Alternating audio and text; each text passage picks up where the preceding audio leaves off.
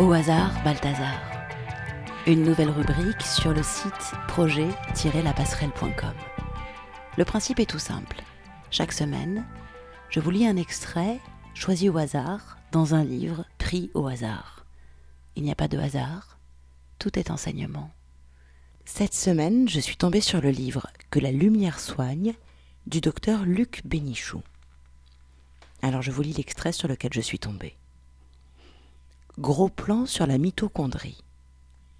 Cet organe microscopique est présent par centaines, voire même par milliers d'exemplaires dans toutes les cellules.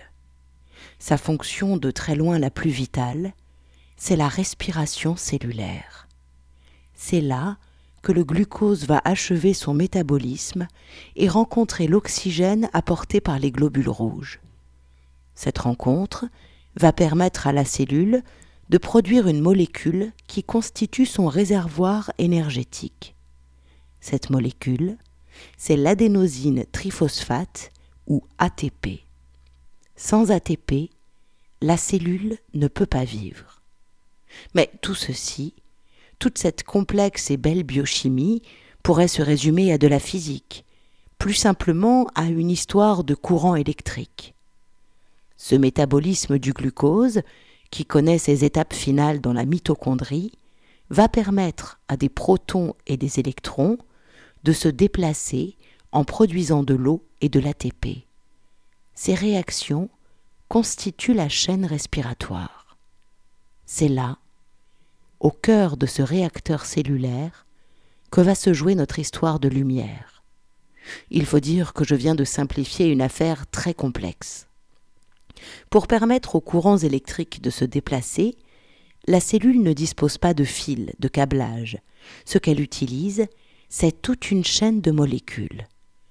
Parmi celles-ci, certaines très grosses et très complexes, on trouve des protéines, et avant l'étape ultime qui va permettre la synthèse de ce fameux ATP, se trouve une protéine clé. Son rôle est capital. Si elle ne reçoit pas sous forme d'électrons l'énergie qui vient du glucose, la cellule s'arrête totalement de fonctionner après avoir vidé ses réserves d'ATP.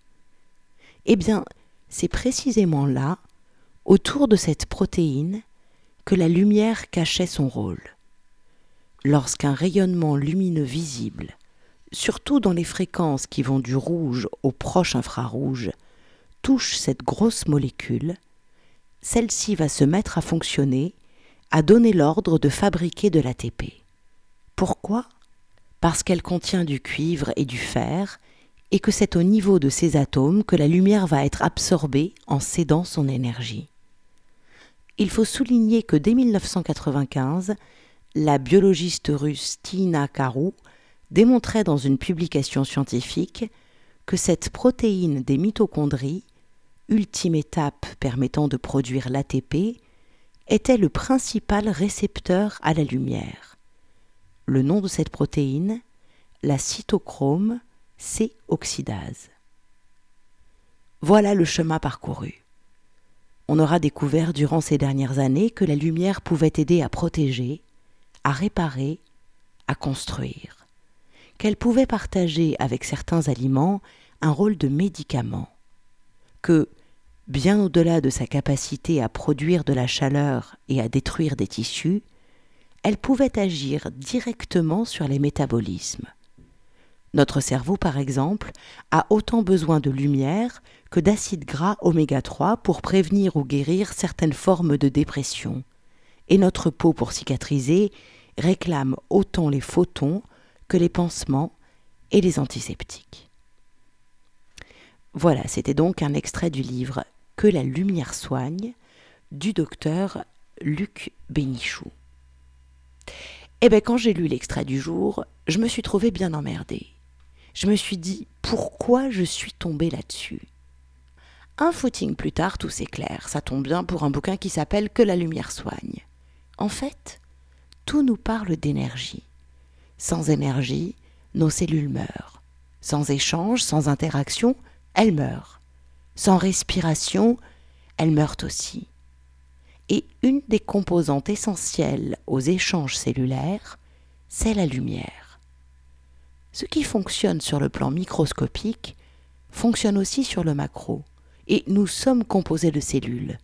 Alors, respirons, mettons de l'espace, du souffle dans nos vies, échangeons et interagissons avec ce monde qui nous entoure, mais surtout, mettons en lumière. L'ombre, ce n'est rien de plus que de l'absence de lumière, tout comme la lumière, c'est l'absence d'ombre. On entend souvent parler de notre part d'ombre, ces parties de nous cacaproutes qu'il faut éliminer car elles nous rendent mauvais. Mais non, rien de nous ne nous rend mauvais. Il suffit de le mettre en lumière, de l'exposer. Une frustration cachée, un désir inavoué peut nous rendre complètement dingues. Alors, plutôt que de sombrer et se laisser mourir, prenons exemple sur nos cellules. Échangeons et mettons en lumière. Exposons-nous par des gestes, des mots, des actes. Il est temps d'arrêter de se cacher. Rien en nous n'est mauvais, méchant ou maléfique. Par contre, le secret et la honte nous tuent.